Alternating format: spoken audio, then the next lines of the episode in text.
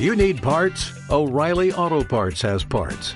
Need them fast? We've got fast. No matter what you need, we have thousands of professional parts people doing their part to make sure you have it.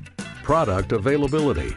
Just one part that makes O'Reilly stand apart. The professional parts people. oh, oh, oh, O'Reilly Auto Parts.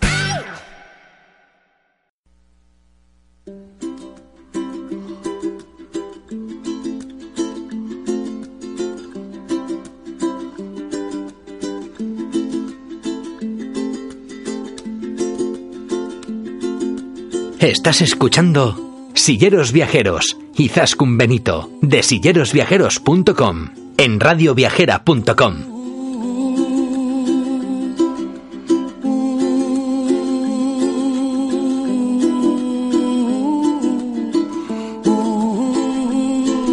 Bienvenidos, bienvenidas todos de nuevo a Silleros Viajeros, el programa de turismo inclusivo de Radio Viajera. En el programa de hoy nos iremos hasta Armenia para descubrirla con silla de ruedas y nos iremos hasta Navarra, la selva de Irati, para descubrirla también con una sillera viajera muy especial. Aquí arranca nuestro programa de hoy. Bienvenidos, bienvenidas de nuevo a Silleros Viajeros.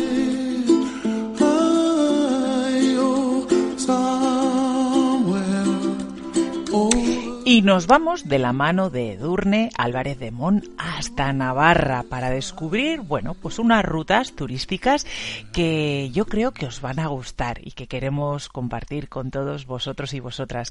Edurne, bienvenida de nuevo a Silleros Viajeros, el programa de turismo inclusivo de Radio Viajera. Hola, buenas tardes. Bueno, cuéntanos, Edurne, eh, antes de, de, que nos pongamos a hablar del viaje, vamos a ponernos un poquito en situación, que ya sabes que siempre me gusta que todos nuestros escuchantes sepan un poquito el perfil de, del viajero o de la viajera en este caso. Eh, cuéntanos qué discapacidad tienes tú y cómo te mueves. Pues yo tengo una lesión medular que es incompleta, por lo tanto puedo caminar, pero vamos, todo lo que sea más allá de 10 minutos o 15 lo hago en silla. Uh -huh. Entonces, no soy la persona con más destreza en una silla manual del mundo, aunque me mueva mucho en silla, pero digo, para efectos de contexto de este plan es importante tenerlo en cuenta. Sí, sí, porque luego es verdad que hay silleros que son súper habilidosos y otros que, bueno, pues no tanto, pues eh, también como los que andamos, ¿eh? Los hay que nos tropezamos con una raya que nos pinten en el suelo, o sea que entonces, eh, Edurne, tú te mueves en silla de ruedas manual. Sí, yo me muevo en silla de ruedas manual y bueno, ahora cuando os contaré, yo a Irati fui con un free wheel, uh -huh. que es como un apéndice que pones en las ruedas, que es uh -huh. completamente manual, que lo que hace es que te levanta las ruedas pequeñas uh -huh. y evita estar encallando todo el tiempo. En mi caso fue fundamental porque si no, no hubiéramos podido rodar por Irati, pero vamos, probablemente lo mejor es ir con un handbike, pero yo no tengo handbike. Pero eso seguro que te permite mucho más rodaje todavía. El tema de la free wheel, vamos a, vamos a hablar un poquito de este tema, porque no mucha gente la conoce y la verdad es que es una herramienta eh, espectacular. Nosotros, Kitty la tiene y la utilizamos mucho en viajes, sobre todo cuando tenemos que volar, porque, bueno, eh, no tienes que andar moviendo baterías, eh, es muy pequeñito, con lo cual te cabe en la maleta sin ningún tipo de problema y efectivamente lo que hace es, eh, bueno, pues convertir un poco la silla en un triciclo, ¿no? Levantar las dos rueditas delanteras y es bastante cómodo pues para rodar por por igual por eh, ciudades históricas con suelos empedrados o bueno pues eh, como tú comentas no por igual en este caso un sendero entornos naturales. A ti qué te parece este, este esta herramienta este sistema a mí me parece un invento comodísimo. Yo es que a raíz de en Budapest que me quedé sin rueda pequeña y ya era la segunda vez que me pasaba que por empedrados al final en un momento dado se me había roto la rueda y es un poco faena, llegué a la conclusión que a lo mejor para determinadas ciudades era cómodo el tema de llevar la rueda elevada. Uh -huh. Y luego encima, si te gusta un poco ir por camino, en camino es imposible ir con la silla, o sea, imposible, es muy incómodo ir con la silla, la verdad. Uh -huh. Y esto también servía. Yo en su momento me prestaron una handbike y yo no me hice la handbike. Y encima el desembolso económico del handbike es mucho mayor que el del free wheel. Nada que ver, claro. Y, dicho esto, a lo mejor en unos años acabo teniendo un handbike porque también te da mucha autonomía el tema del motor, pero desde Total. luego, para distancias que puedes hacer tú llevándote a ti mismo o a alguien que te empuje, a mí el free wheel me pareció comodísimo por eso, porque no ocupa nada, lo pones en la silla. Mi silla, de hecho, la gente que tiene la parte de los pies, que no me acuerdo cómo se llama, fija, sí, es mucho paleta. más cómodo. La paleta, yo llevo eh, mis mis paletas, o sea, mis pies se pueden quitar y poner en la silla. Tu reposapiés son abatibles. Fíjate, pues yo pensaba que no se podía, ¿eh? En reposapiés abatibles, o sea que también. en reposapiés abatibles se puede también. Lo único que pasa es que tienes una pieza adicional que lo engancha. Veamos, se puede perfectamente y a mí me da la vida. Y es muy cómodo. Para determinados destinos es comodísimo. Y sobre todo el empedrado de las ciudades. Y el campo, me parece súper práctico, la verdad. Es media vida. Y no se te acaba la batería. Bueno, pues sí, la verdad que tiene muchas ventajas. Pero bueno, no estamos aquí para hablar de. A ir a ti sin la rueda hinchada y enseguida me la hincharon. Entonces es comodísimo. Claro. Dependes menos de otras cosas. Bueno, parece que estamos aquí haciendo publicidad del freewheel, pero no, es verdad que, bueno, pues es una herramienta que, que, ahí está, que es poco conocida y que precisamente porque es versátil, pues nos apetece hablar de ello. Pero bueno, dicho esto, ya estamos equipados y, y en esta ocasión te fuiste a pasar un fin de semana un poquito largo con amigas a Navarra, ¿no? Sí, en esta ocasión eh, tengo una amiga que tiene una casa en el sur de Navarra y llegamos a la conclusión que teníamos muchas ganas de ir a Navarra porque es un poquito la gran desconocida para mucha gente. Yo había tenido la suerte de ir mucho porque mi, por circunstancias de la vida mi familia pasaba bastante tiempo en Pamplona, entonces, bueno, pues entre unas cosas y otras sí que conocíamos un poco más de la provincia. Pero la verdad que yo, la selva Irati, llevaba años y años sin ir. Y en otoño dicen que es espectacular. Entonces, organizamos el fin de semana, era un puente, pero tampoco teníamos tanto tiempo hábil, entonces a la ida eh, quisimos el primer día conocer las Bardenas Reales, que es una especie de desierto que a mí me causa una gran ilusión en el sur de Navarra, que es un poco como irte a Marte, que de hecho se pueden organizar eh, excursiones mm, en este producto de motor que ahora no me acuerdo cómo se llama, en quads, con problemas para personas con movilidad reducida y también puedes dormir allí en habitaciones perfectamente adaptadas. Nosotros ya os digo que es que íbamos a casa de una amiga y no nos dio tiempo a hacer los quads porque a su vez quisimos comer en un pueblo. Bueno, todo a la vida te da tiempo.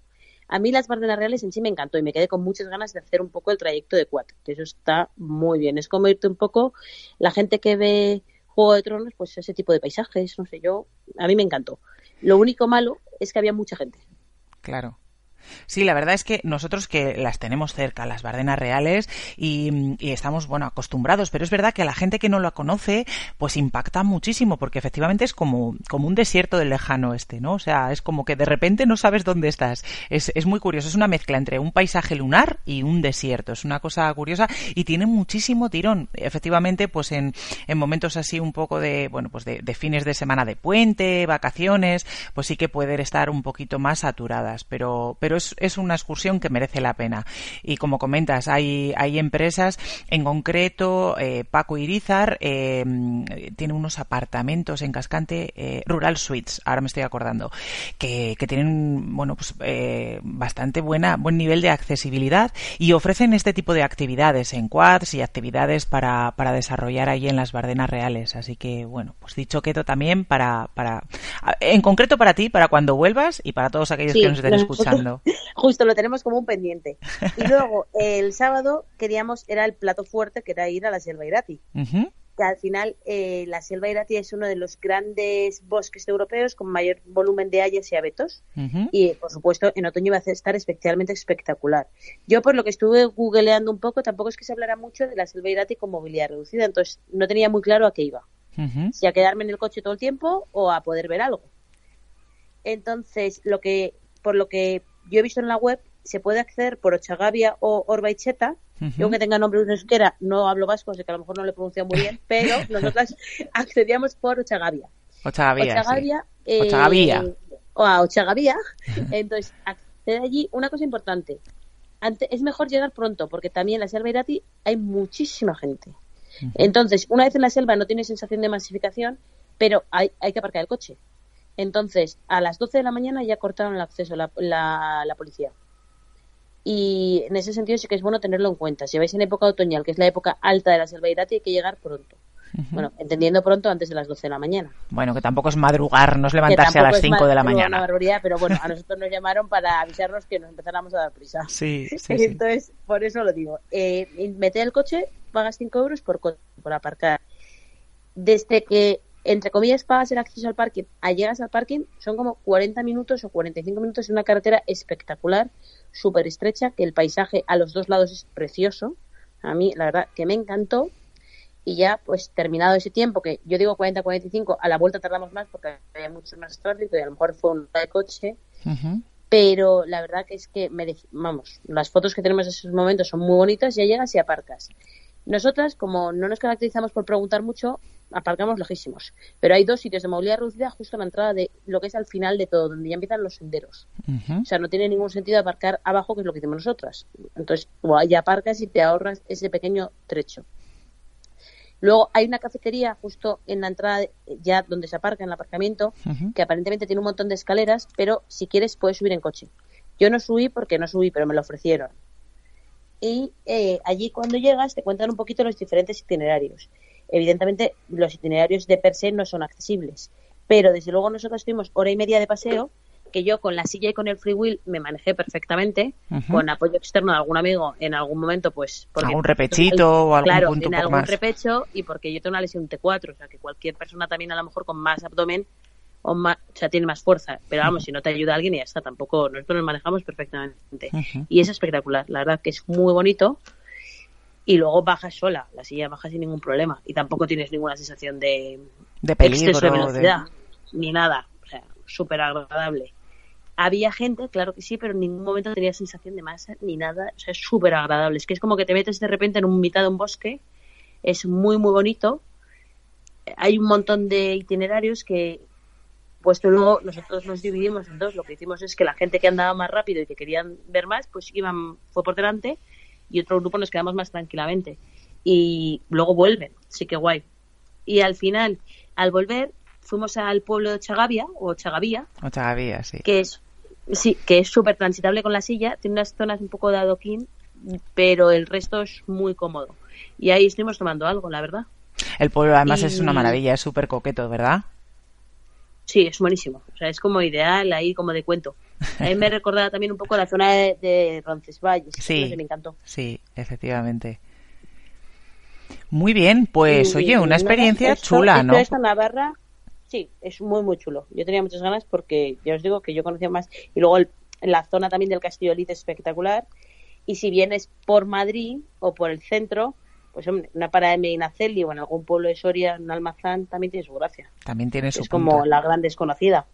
Ahora que estabas diciendo el Palacio de Olite, pues mira, en, no demasiado tiempo, probablemente para la primavera del 2020, eh, el Palacio va a ser accesible también. Hasta ahora no era accesible para personas con discapacidad física, pero están desarrollando un plan de acción bastante importante y, bueno, pues eh, están de momento accesibilizando la entrada a la planta baja del castillo y está prevista la instalación de un ascensor. Así que, para aquellos que no lo conozcáis, el Palacio de Olite, el Castillo de, castillo de Olite es, recuerda un poco a estos castillos de, del Exín Castillos, ¿no? O sea, a mí me parece, visto desde fuera, eso sí que realmente es como un cuento de hadas, ¿verdad?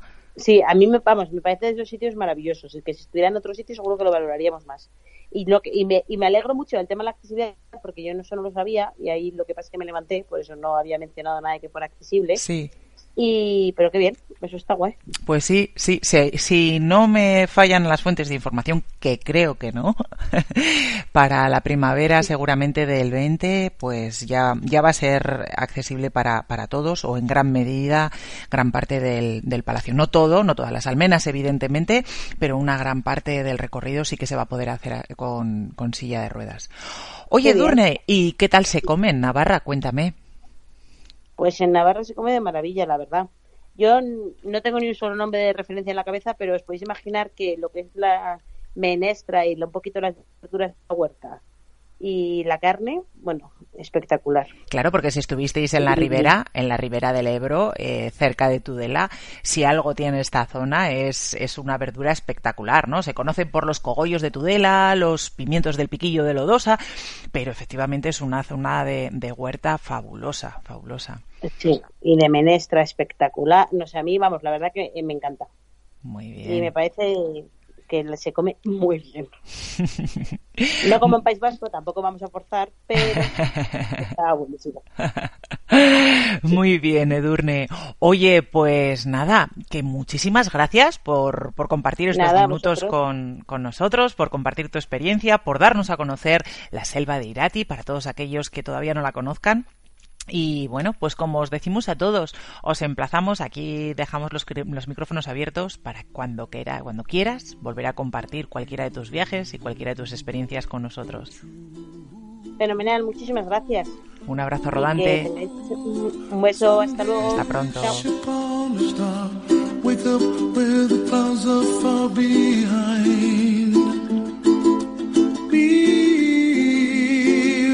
Trouble melts like lemon drops high above the chimney top. That's where you find me, somewhere. Y nos vamos hasta Armenia de la mano de Braulia Ruiz, una sillera viajera que quiere compartir con nosotros su experiencia en, bueno, en un destino, pues no, no demasiado conocido por muchos de nosotros. Braulia, bienvenida a Silleros Viajeros, el programa de turismo inclusivo de Radio Viajera. Buenos días, bienvenido. Gracias. Oye, Braulia, bueno, eh, antes de que empecemos a hablar de, del viaje, por ponernos un poquito en situación, eh, ¿de dónde eres, Braulia? De Madrid. De Madrid. ¿Y tú qué discapacidad tienes y cómo te mueves? A ver, eh, tengo polio, me dio a los 13 meses y me muevo en silla eléctrica. Ujú, Te mueves en silla eléctrica. Ya no, no andas, ¿no? O sea, quiero decir, no, no, No, te, no. no te mueves con bastones, porque hay Nada, muchas, nada. muchas personas de polio que, bueno, que combinan un poco, ¿no? La silla con, con los bastones o los bitutores, pero no es tu caso. Sí, sí, no, no, no es mi caso. Ya he perdido toda la fuerza y ya no, ya no es mi caso. Vale, perfecto. Bueno, pues ya puestos en situación, eh, nos vamos hasta Armenia. ¿Por qué Armenia? Un destino que no es especialmente conocido, no es el típico destino que, que la gente elija. Cuéntanos, ¿cómo, ¿cómo fue que elegiste este destino?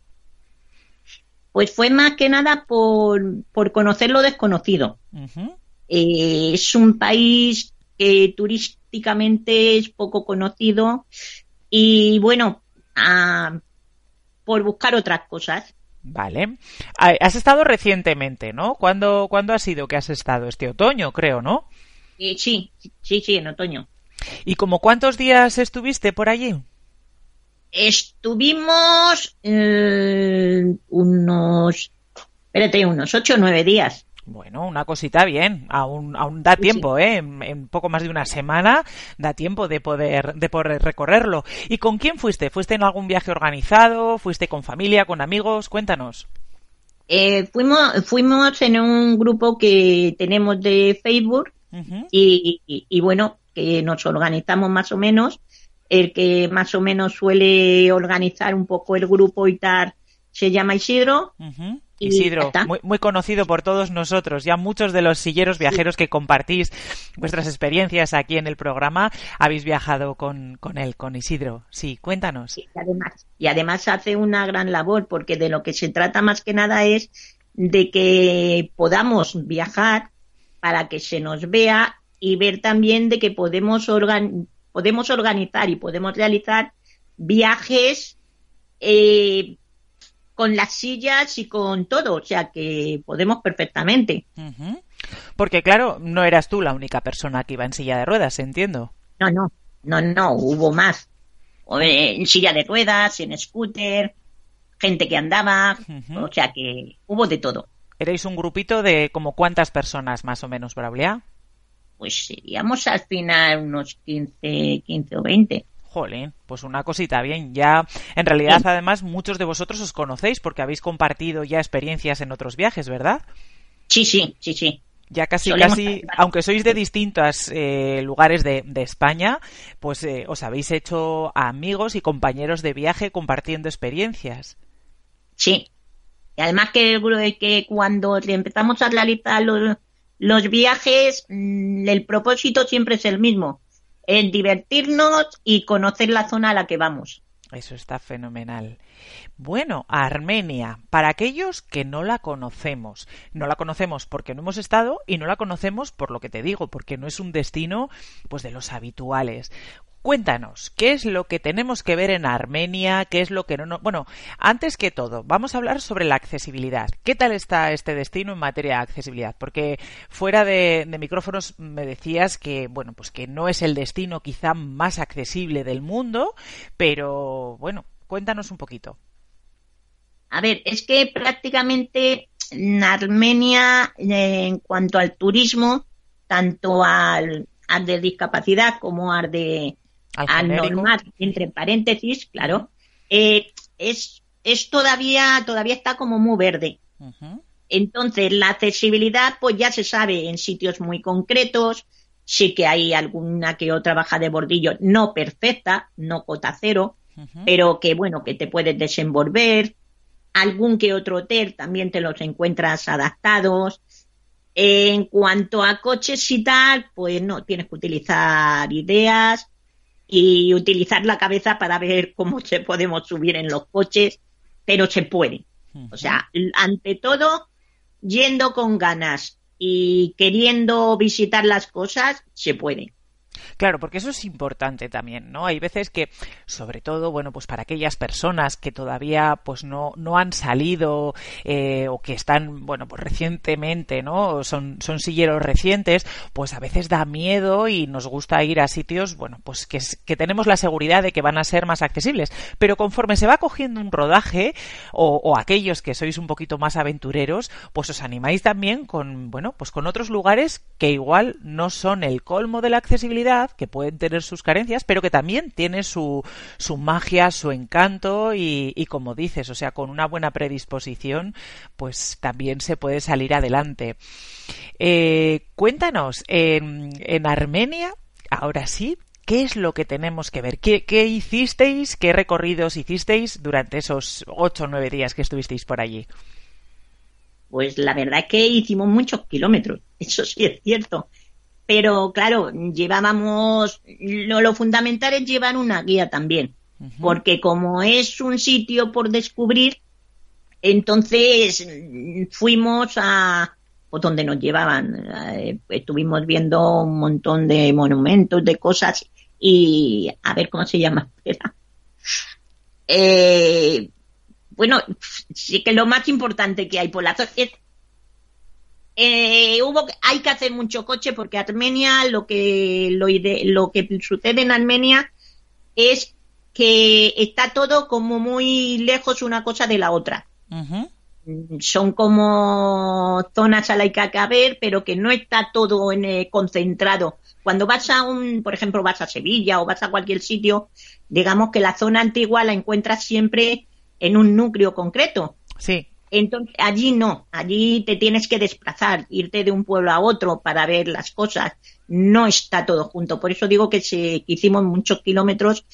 Hay que ir con coche, eso sí, hay que localizar un coche, porque es mucho desplazamiento de un sitio a otro. Y, y bueno, donde nos llevaba la guía, que era la que conocía el país, porque como es un país a descubrir, donde nos iban diciendo. ¿Y qué hacíais? Eh, ¿Dormíais siempre en el mismo hotel y desde ahí os ibais moviendo? ¿O, Sí. o ibais variando de, de hoteles conforme ibais descubriendo, eh, bueno, pues eh, los, todos los lugares a los que ibais? No, dormíamos, dormíamos siempre en el mismo hotel porque digamos que como hay también pocos um, adaptados y además que lo hacíamos bien, el país no es muy grande, entonces se puede, se puede hacer durmiendo en la capital que estábamos durmiendo nosotros, eh, te puedes perfectamente ir de un sitio a otro. Eso sí, cuando te vas al sitio más alejado, pues ya sabes, mm, pues a lo mejor son dos o tres horas de camino para y luego volver. Pero vamos, mm, bien, se puede, se puede hacer. Y allí, básicamente, ¿qué estuvisteis viendo? Patrimonio, entiendo, museos, edificios. Sí, sí. O... sí. Vale. En la capital estuvimos viendo los edificios, los, en los museos, el Museo Histórico y todo eso. Y luego ya en los demás sitios, eh, ahí, espérate, es que no te lo, no me acuerdo ahora cómo se llama. La, cap- los, ¿La capital dices o...? No, en la capital, es- en la capital es donde estuvimos viendo museos Sí. y todo lo que, lo que conlleva, ¿no? Cuando estás allí y encima cuando estás durmiendo y tal, ¿no? ¿Y qué, tal, ¿Y qué Eh, tal la accesibilidad de los museos y los edificios que visitasteis? Bien, buena. Sí, sí que estaba buena. En- en Había ascensor, sí, sí. Estuvimos en el Museo Histórico que había ascensor y todo y, y inclusive hasta había baño adaptado también, ¿eh? Ujú. O sea, te encuentras baños adaptados en, el- en algunas de esas zonas. Vale. Oye, ¿y el tiempo qué tal? Eh, ¿Cómo es la climatología allí? ¿Hay que llevarse ropa de abrigo, no? tuvimos mucha suerte y nos hizo muy buen tiempo. Hubo un día que nos pilló un poco de lluvia, pero frío, frío no hacía. Ujú. Iba con chaqueta, porque, hombre, en otoño hace fresquillo en todos los sitios, Sí. pero no, nos hizo muy buen tiempo. Ujú. ¿Y qué tal la gente? ¿Es, ¿Es abierta? ¿Os relacionasteis con ellos? ¿O no tuvisteis mucho trato con la gente local? Es que el idioma. sí, El, idioma es una barrera, ¿verdad? Por eso te digo, el idioma. Y encima, como al no ser una ciudad europea, pues ya sabes que los móviles no te permiten utilizar el traductor. Entonces, digamos que, pues bueno, los que no sabíamos inglés y tal, pues es un poquito, pero bueno, con la mímica se llega a todos los sitios, Y ¿eh? tanto, y tanto que sí. Hay ciertas cosas que son, vamos, comunes en todos los idiomas. Sí, por eso te digo, sí que pudimos ir de compras y tal, y con la mímica nos apañamos muy bien, ¿eh? Muy bien. De compras. ¿Y qué, ¿Y qué es lo típico allí? ¿Qué es lo que alguien se tiene que traer si visita este país? ¿O hicisteis Pues muchas compras mm, típicas de, bueno, de entrar a tiendas de ropa? O cuéntanos un poquito. Claro. Es que eso es lo que te comentaba, te comentaba el otro día, vamos a ver, que es un sitio donde todavía no, no lo tienen captado como para el turismo. Porque si vas a cualquier sitio sabes, "Ah, lo típico es esto, vas a La Rioja, lo típico es el vino este, o vas a cualquier sitio, ¿no? ¿Sí? Allí como que todavía no tienen, digamos, una calle donde puedas decir, ay, mira, lo típico de aquí es esto. O sea, no, no, no lo veo yo que estén de cara hacia un turismo. Eso está, en cierto modo, eso puede estar bien, ¿no? Porque todavía no está turistificado, ¿no? Como está pasando en Claro. muchos destinos, que puf, es casi pues agobiante porque no, no vives la esencia del lugar, ¿no? En este caso, parece ser que sí. Es que es lo bueno, que eh, te metes allí y te metes y estás viviendo como viven a- allí en este momento. ¿Y Ya. la gastronomía? ¿Qué se come allí? Mucha verdura. Verdura, qué bien. Bueno, qué Mucha. bien para los que nos encanta la verdura, que no todo el mundo le gusta. Mucha verdura, mucha... Eh, sí que hacen platos muy... este- Está muy bien. Sí que la... Está bastante bien. Eh, tiene su... Ellos para comer empiezan la... Son entrantes.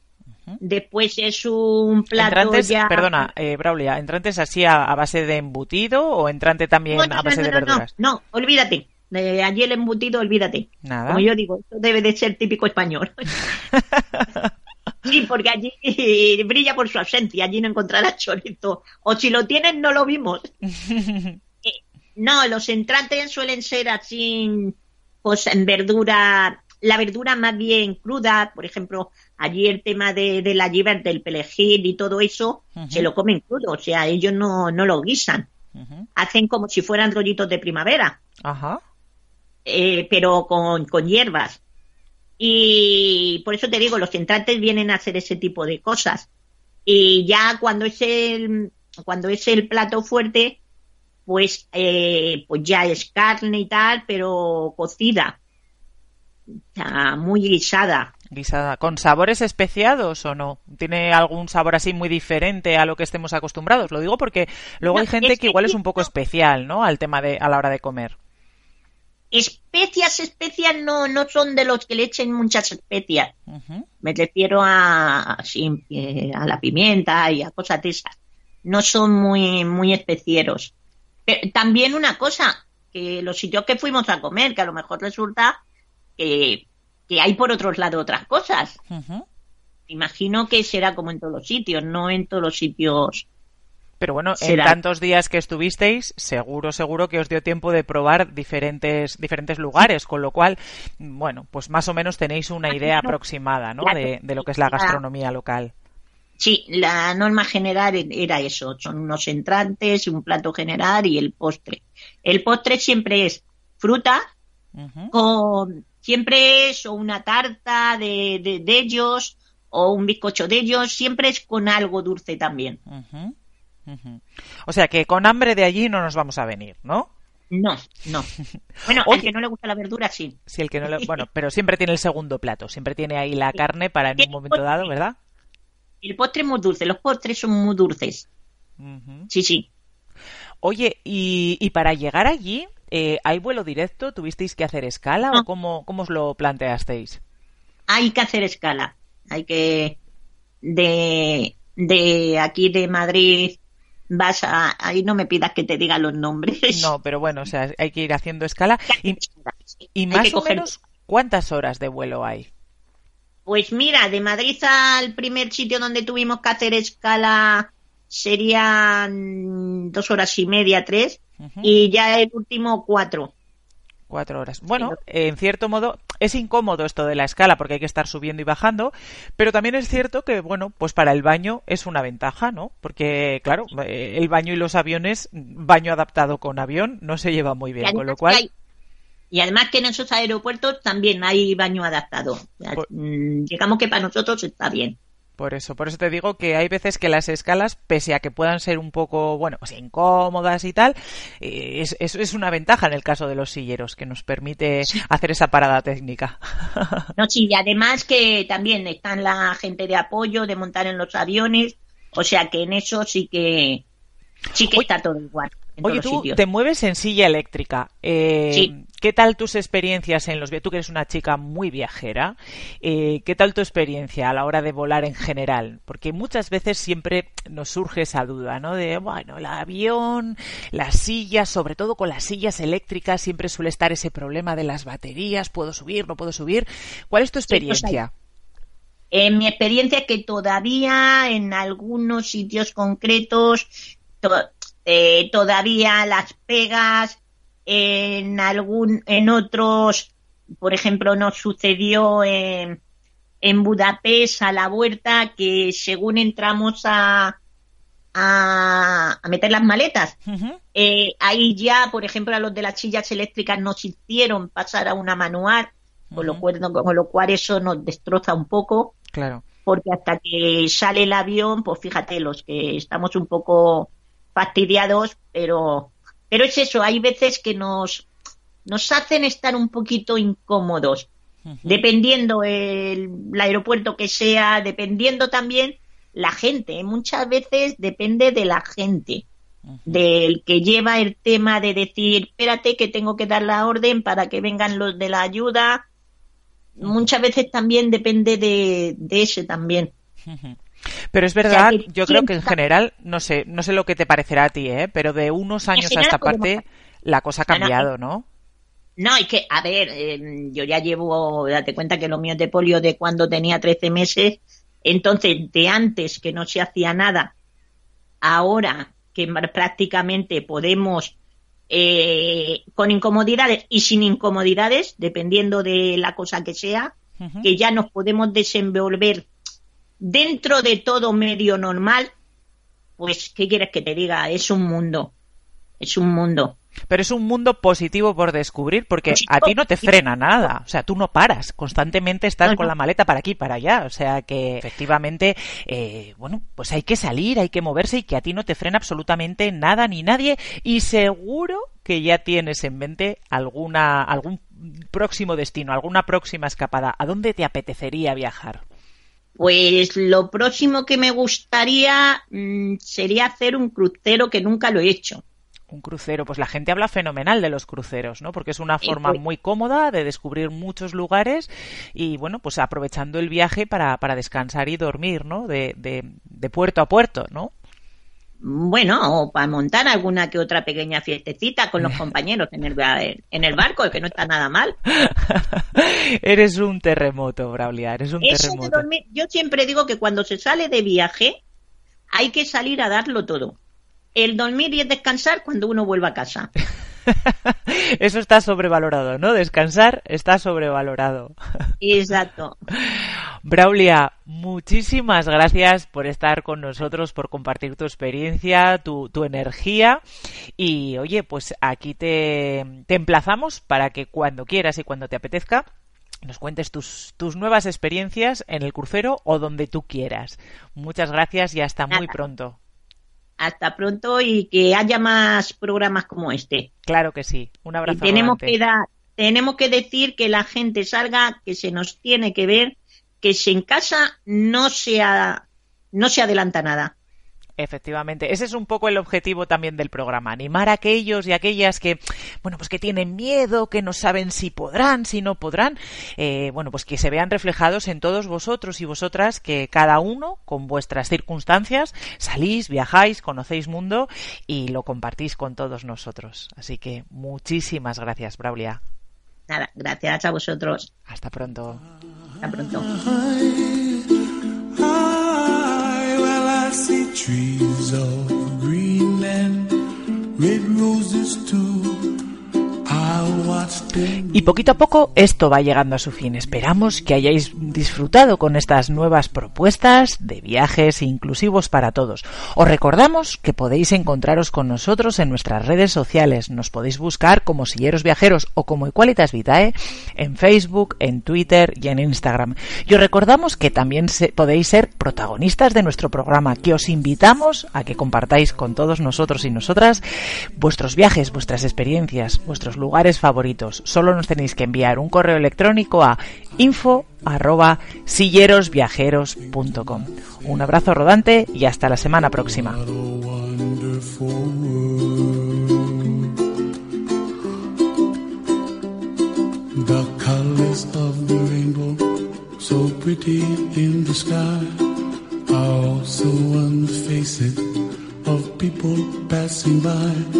See friends shaking hands, saying, How do you do?